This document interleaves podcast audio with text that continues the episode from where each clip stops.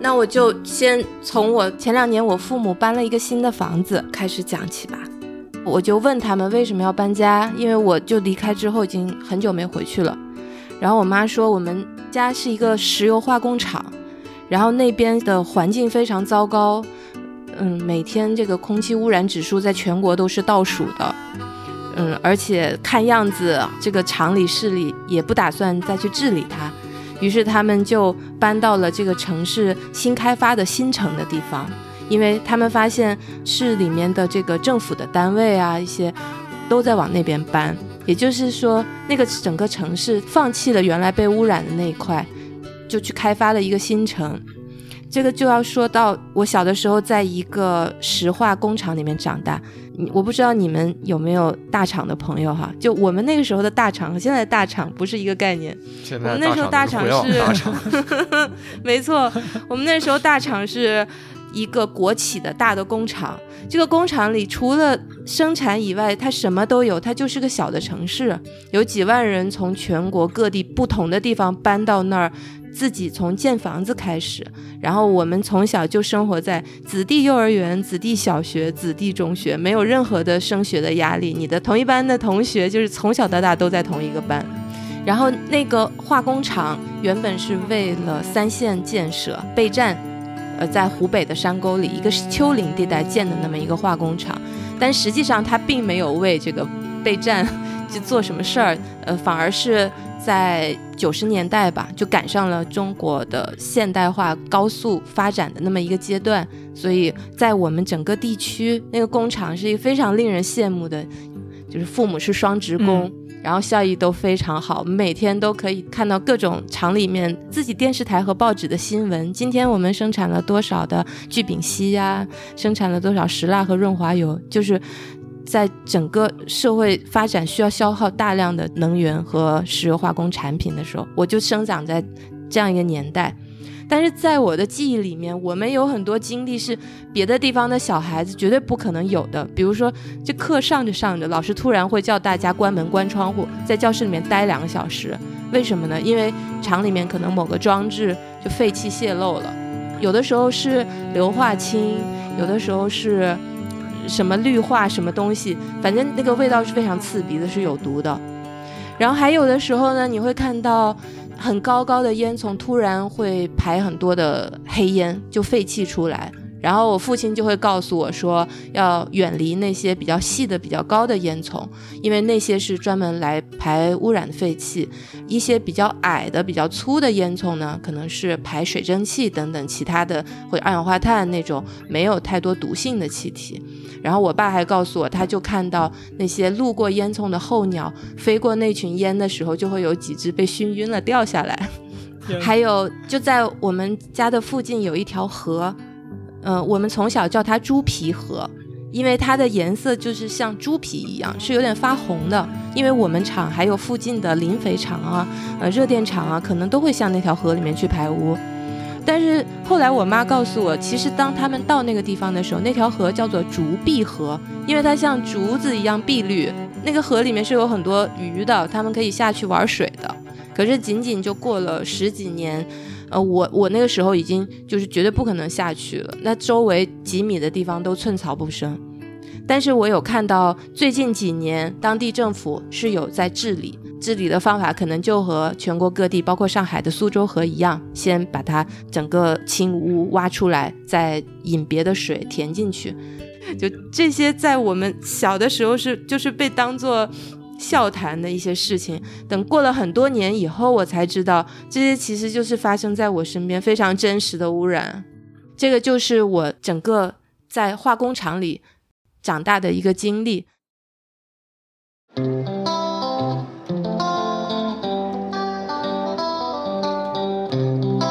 你好，我叫吴小歪，今年四十岁，现在住在厦门，我是在乎杂货店的店主。在乎呢是一家开在社区里的可持续商店，是今年的五月底开业的，到现在正好三个月。你好，我是天玉。刚才你听到的呢是小歪的童年经历。正如他所说的，他现在在厦门创办了一家名为在乎杂货店的可持续发展商店。小歪呢是一个经历极为丰富，甚至可以说有点失意的人。他从大学毕业就开始了一种每工作两年赚钱就拿出一年去玩的生活方式，这被他的朋友们称为“做二休一”。而在这期间，从食品公司的市场总监到亚洲最大体育用品展会的策展人，从在旅行社工作到和朋友创业做有机卫生棉条，他的工作也一个比一个优秀。而他在这中间的玩儿，除了旅行和运动，也非常深度的参与了很多公益组织的活动。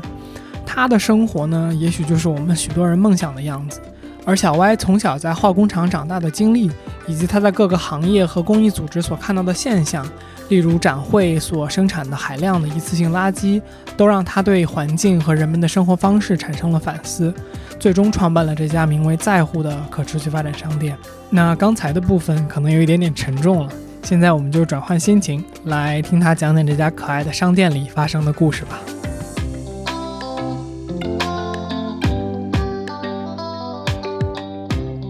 OK，就是，呃，我们知道你在做这个在乎杂货店嘛，然后它是一家可持续的商店，那能不能就是说介绍一下可持续商店的这个概念，就是怎么定义它？然后包括就是如果让你去介绍在乎杂货店在做什么的话，你会怎么介绍？嗯。那名字叫做在乎杂货店嘛？首先，它就是一间杂货店喽，卖的就是我们日常生活里都会用到的一些居家日用品、清洁工具啊、收纳容器啊、餐具、厨具，还有一些个人护理的产品，比如说日常洗发、洗脸和女生们会用到的一些女性产品，但是。这些杂货和普通杂货店里卖的又会有一些区别，因为他们都是经过我在一些我特别在乎的标准下挑选出来的。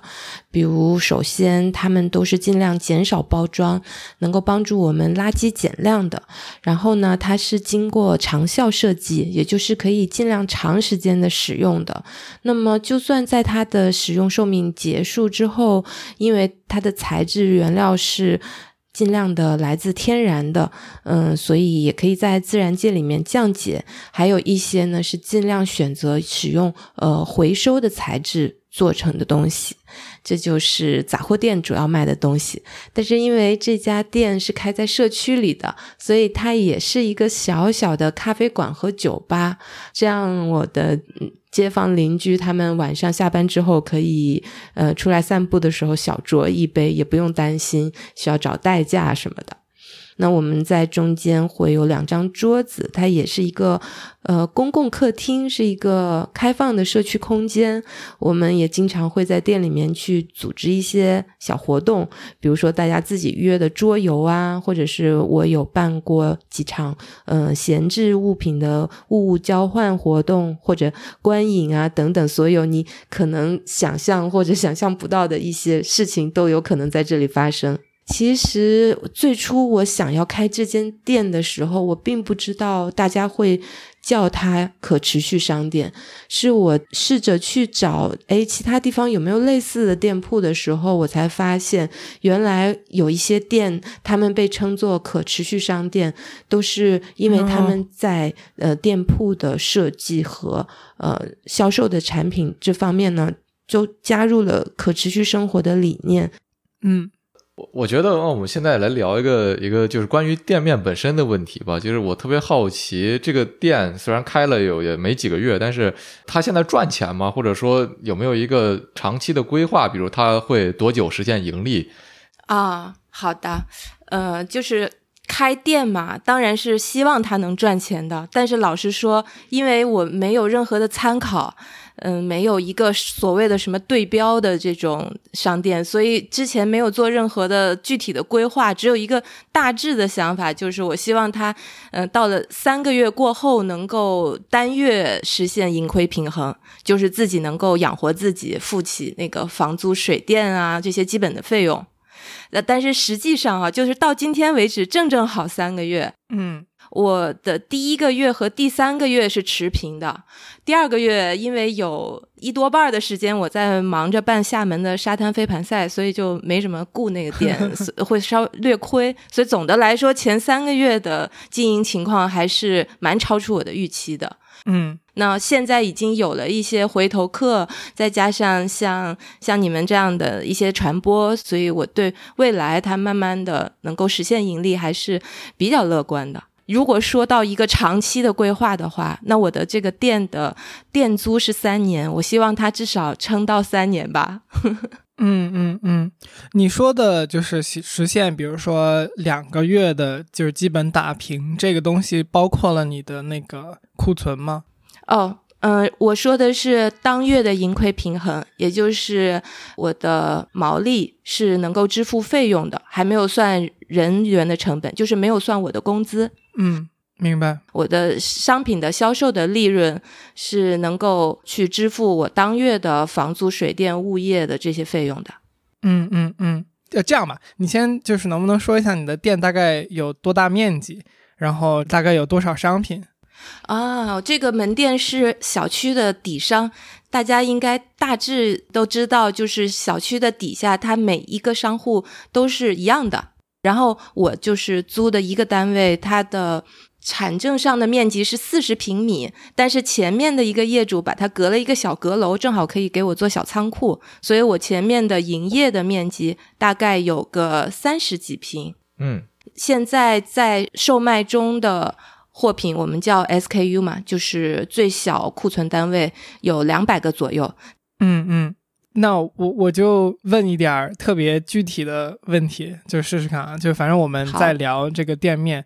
因为我自己在做的这个是服装的一个电商，所以在我们做的时候有一个就是很强的概念是要做这个 CRO 嘛，呃，转化率的优化。转化率，没错。对对对对对，所以我就会好奇，呃，就是对于一个实体的店铺会不会去做，或者说这个转化率是怎么通过一个计算来做的？其实我这个门店的位置在呃一个社区的中间，它几乎是不太有外来的客流的，除非是专程来拜访的那种啊。专程来拜访，那它的转化率基本上是百分之百了。所以大部分都是呃这个社区里面的居民，他们可能是到我隔壁的菜店去买菜，顺便逛一下，或者去我右边的菜鸟驿站拿个快递的时候顺便逛一下，或者是每天嗯就去幼儿园、小学接孩子，他出门早了会在这边先坐一会儿。所以其实这个转化率和你们纯销售的门店，不管线上线下的转化率会有一点点区别，就是因为我的很多客人他进店的目的本身就不是消费。嗯，因为这个店铺它像一个社区的客厅，他就是路过看到我进来打个招呼聊几句，所以这样是没有办法直接去算它的转化率的。但是可以说，就是进店的客人邻居，他们成为我的顾客的比例还是非常大的。也就是说，他可能这一次没有消费，但是他下一次是消费的。或者是他以前消费过，他只是单纯的想再过来看一看。嗯，杰基，你有没有想过这个转化率这个词儿，或者说这个 KPI 是从什么时候才有的？你小的时候，你们家楼下的副食品店，你学校门口的小卖部，他们有转化率吗？同样一个学校的小学生，他们每天上学放学都从那个店门口走，对不对？可能今天是这个小朋友买东西，明天是那个小朋友买东西。店老板是不会去算转化率的，是后来当我们尤其是线上的，嗯，买家和卖家已经见不到面了，他们要想办法把买家先引进来，然后再去转化他们，才会去考核这个转化率。所以，其实我现在这个店是有一点点逆向的这个商业行为。就是我不需要去考虑转化率，因为我我在这个社区里面是他们的必经之路。嗯，我唯一需要去考虑的就是他们接不接受我向他们推荐的商品，然后他们用过之后会不会继续复购和推荐给他们的邻居。还有我也会收集他们的一些需求建议，经常会有客人要求我去帮他们找什么什么东西来，所以可能转化率并不是我特别去关心的一个问题。嗯。那我来 回应一下，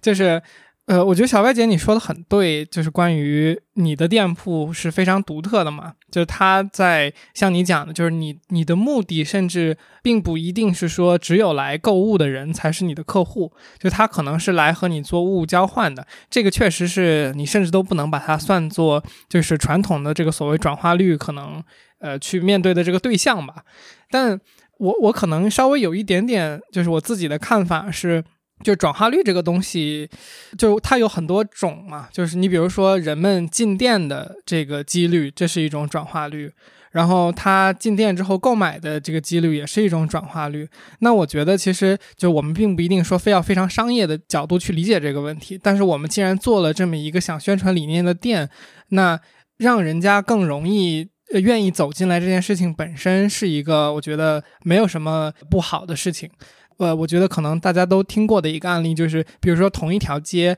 像在一个三四线城市，经常你会发现的，就是那些好的连锁店，他知道运用一个方法，是他在晚上会把自己的灯打得比别人家都要亮很多，嗯，而这些就是比别人家可能。灯要亮几倍的这种店铺，它进去的人的量就会变大。嗯，但是这个事情我说到一半，我觉得不太对，就是这个和可持续这个逻辑好像又不太对，就是它的它对电的这个消耗可能不是我们想要做的。那我换一个说法，就是比如说我们的招牌的颜色呀，或者说这个招牌的这个字的大小，其实它都会可能对这个东西产生影响。嗯，其实你说的那个，就是商家通过店招、通过一些灯啊等等这些招揽顾客，就是一个人之常情、商业常识，并不是说一家可持续商店他就连灯都舍不得开，空调都舍不得开，这就有点舍本逐末了，对吧？不瞒你说，就是我最近真的就是增加了很多的灯和亮光。一个是 我在门口，我换了一个更大的冷柜，嗯，装了更多的精酿啤酒，然后它会吸吸引一些晚上住在周边的男性的客人，因为购买日用品的大部分是女的顾客，但是晚上有一些男生会出来遛狗啊、拿快递啊，然后会顺便喝一杯。然后我是增加了一些酒吧的氛围，又加了一个彩灯。然后我朋友呃给了我一个他闲置的一个防爆灯管。我昨天正在自己拿那个丙烯颜料在灯管上面画一些东西，就是晚上可以放到门口来，告诉大家说这里有酒。嗯嗯。你刚才讲到说，从外面专程来拜访的人，他的转化率基本上是百分之一百。我觉得这是一个虽然很理所当然，但是是我第一次听到的一个一个事情，我觉得很有意思。所以我就会想到，我们在预聊的时候就讲到过，会有一些来专程拜访，还有像我们这种会来采访一下。那这些人他占的比例会很大吗？然后你有没有考虑说扩大这样的人的比例，比如通过一些社交媒体之类的方式？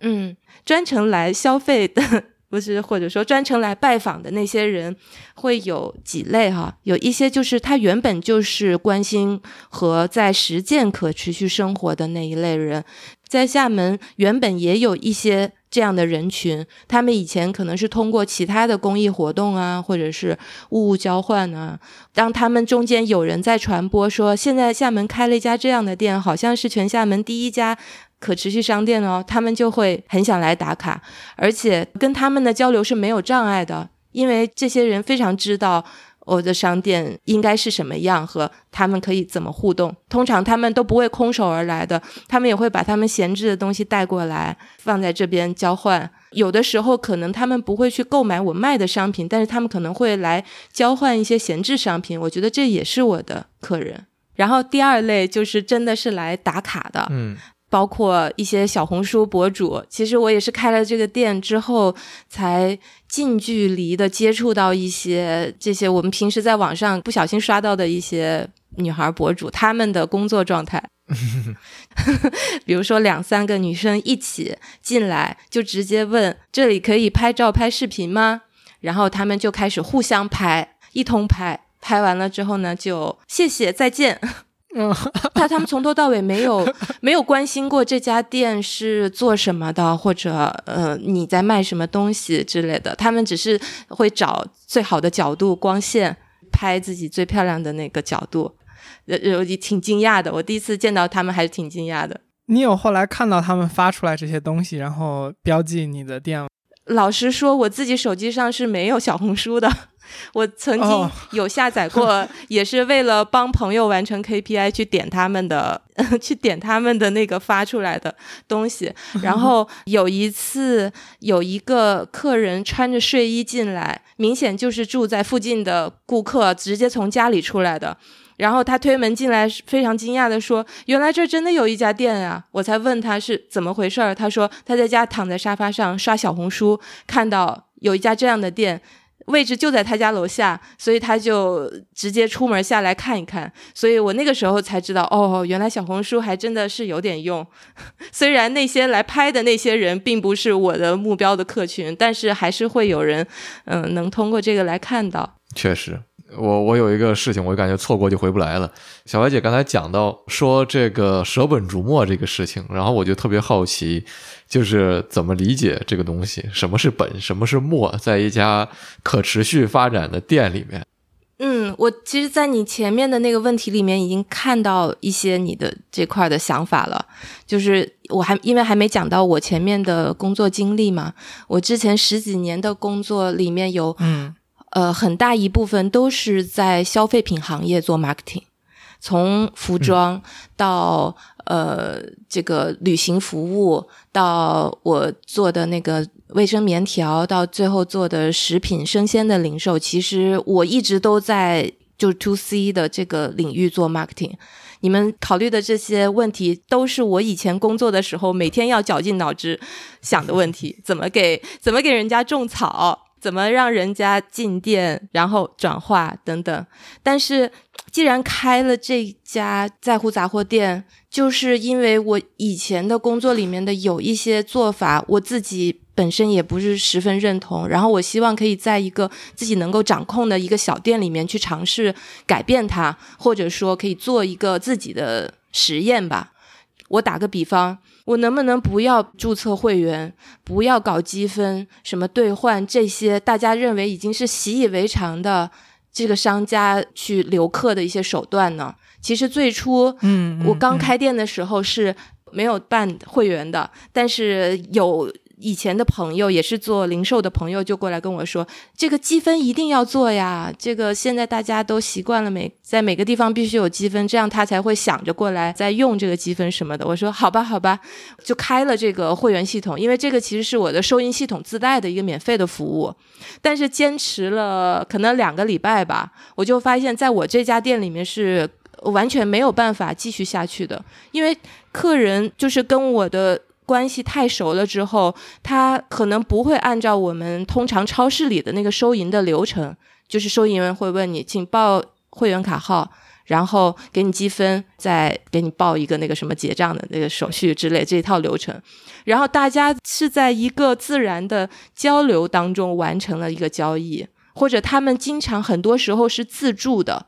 我拿了一个东西，扫了一个码就走了，你是没有办法给他积分的。所以现在我就放弃了会员系统，呃，而且我发现他对我的客人并没有任何影响，反而是如果要做这个的话，会增加我的很多工作量。就像在大型的商业公司里面，会有一群人围着这个会员体系去工作一样。我也曾经做过这个工作，我知道它是非常。消耗这个人力的，但是羊毛出在羊身上，你积的分，你反馈顾客的东西，其实也是他们消费来的，对吧？所以就就是我我就用这个东西打一个比方，有一些大家习以为常的营销手段，我在尝试从这家店铺里面去抛弃它，然后试试看大家能不能就是单纯的出于一个买卖的需求，出于一个大家那个社区交流的一个需求。来成立这个小小的这个商业体吧。嗯，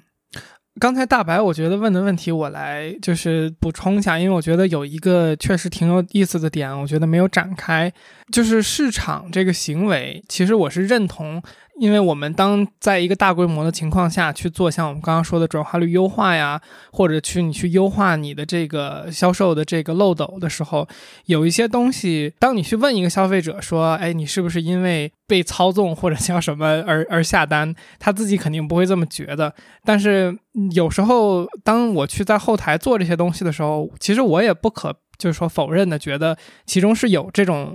意味在的嘛，就比如说你对一个人的投放次数，那可能其中有一些有一些次数的投放，他消费者自己都没有意识到他看到了你的东西，他可能就是在这个社交媒体的这个浏览的过程中看到了你的一张图，但是这个东西，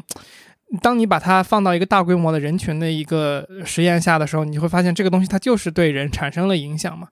那刚才大白的问题，我觉得就是说，当我们比如说从理念的角度上推崇一些更加。我也我也不知道这个东西该叫不市场的行为，或者说不商业的行为，或者说你本身不是一个。当然，我觉得这个问题并不一定特别适合就是在乎杂货店啊，因为我觉得在乎杂货店，像小白姐你说的，你你还是想要去盈利的嘛。那我就觉得在这儿讨论一下，就是如果是一个非盈利性的组织，毕竟小白姐也在 NGO 做过很多的工作嘛，你会用一个商业的方式去实现一个非商业的目标吗？嗯。就是一边又要带货赚钱，一边呢又讲着什么可持续啊、精简生活，听上去好像是有一点点矛盾，但是在在乎杂货店里面看上去又挺和谐的。比如说，我店里面有一个角落。都是大家嗯拿来的闲置的或者二手的物品放在店里面进行免费的交易，就是让大家体验那种用交换代替购买的乐趣。然后另外我店里面其实有很多东西都是二手的，包括桌子啊、货架呀、沙发呀，有一些就是朋友家里闲置的，听说我要开店就。嗯，免费的送过来给我了。嗯，其中有一张桌子是特别的特别，如果大家注意看的话，会发现在开业的时候是没有的。嗯，后来我发现。聚会的人越来越多，需要多一张桌子。那天我就问我附近社区的一个嗯邻居好朋友小黑，我问他附近有没有卖二手家具的地方。他说你要干嘛？我说我想去淘张桌子。他说不用啊，我家正好有几个闲置的桌腿儿，我们去找个。嗯，板板子把它盖在上面，不就是桌子了吗？我们就去了附近的一家卖建材的小店，真的就找到了一个他们的边角料，正好没什么用的一张木板。呃，又去五金店花了两块钱，我记得很清楚。我拿了二十颗钉子，问老板多少钱，他说那就两块钱吧。然后我们自己动手把那个木板和桌腿拼在一起，就成了现在的第二张桌子。然后那做桌子那天下午正好下大雨，店里也没什么人，然后就像一个临时的木工作坊一样，大家边做边聊，特别开心。那种开心就是和花钱去买了一个新东西回来的感觉是很不一样的，因为很长时间以来我们。生活里太习惯的就是赚钱花钱，然后再把你花钱买来的东西拍照片、拍视频炫耀出去给其他人看。但是其实我们获得一件东西，除了买以外，还有很多的方式，比如说交换，比如说自己动手制作。那我觉得这种除了消费以外获得乐趣的能力。可能是现在很多人缺失的，而且是不自知的。我也希望能够在这个店里面有机会能带更多的朋友体验到这种乐趣。其实你们会发现，现在有一些非常厉害的商业人才进入到非盈利组织体系里面去工作了。可能早些年非盈利组织主要的 funding 的来源还是从基金会去申请项目，或者找到他的比较长期的投资人。但是后来，其实我们现在的公益组织，虽然我不在这个里面从业了哈，现在其实它已经越来越的，就是接近一个企业的运作方式。每一个都会有自己的市场部，也会有商务合作的专职的人员，而且他们也都很厉害，因为。呃，相对应的企业的企业社会责任部门的这个对口的工作人员也越来越专业了。所以早些年我是零八零九年在一个 NGO 工作，我们是算是比较早去注册社会企业的，而且我在那家机构里面也是承担着对外合作，包括商务和基金会的一些合作的部分。因为我之前是做 marketing 的，所以会带一些做 marketing 的思维去跟企业合作作。做就比较受欢迎，因为对他们来说，他们是一个公益营销的行为，很大程度上哈。虽然很多企业不愿意承认，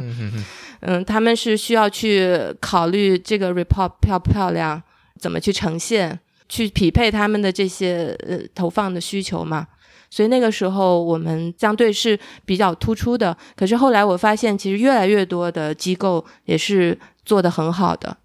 嗯，明白。你刚才在说做那个桌子的时候，我就想起了，因为我科班是学的经济学，呃和金融学。那经济学里边，如果是刚才那个场景的话，你就要问自己一个问题：说我花这个，比如一个下午或者一天的时间自己去做一张桌子，那我买一张桌子是多少钱？那我一个下午能产生的经济价值是多少钱？如果我直接买一张桌子的经济价值是小于我今天下午能够生产出来的价值的话，我就应该去花钱解决这个问题，而不是应该花自己的时间来解决这个问题。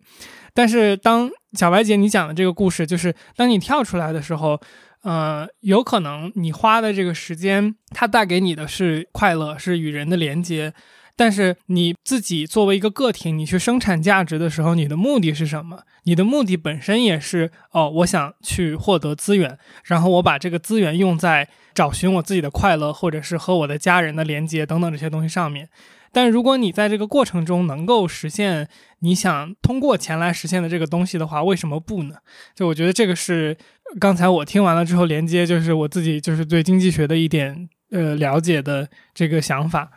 我觉得还是挺有意思的。我想接着补充两句，就是杰基刚才想到的这个一下午我能生产多少价值的问题，其实也是我当初在听小白姐讲述时候想到的一模一样的一个问题。我不知道是我跟他混太久了还是怎么样，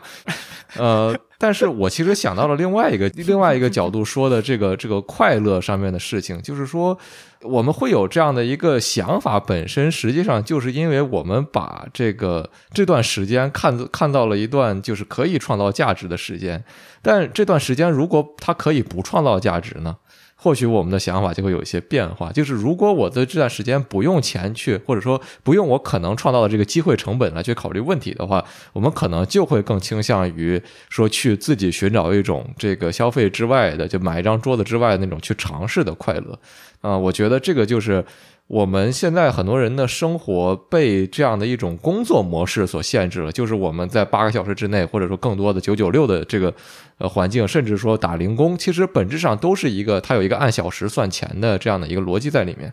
我呃，我觉得小歪姐可能已经是就是把这件事情做得很好的了。这个 毕竟我们都没有做到这个做二休一嘛，一般人都做不到，对吧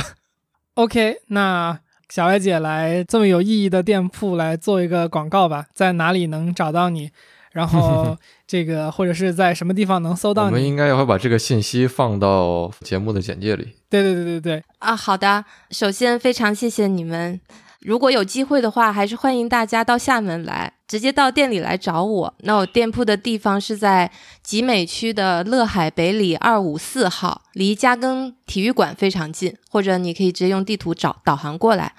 其他线上的朋友的话，大家可以关注一下我的微信公众号，就叫在乎杂货店。然后同时也有一个小程序商店，也叫在乎杂货店，全国都可以发货的。在那个里面也可以直接联系到我。你是不是在什么点评或者地图上面搜“在乎杂货店”在厦门也能找到啊？对，都可以。好嘞，这个我们声明一下，这个不是 收了钱的。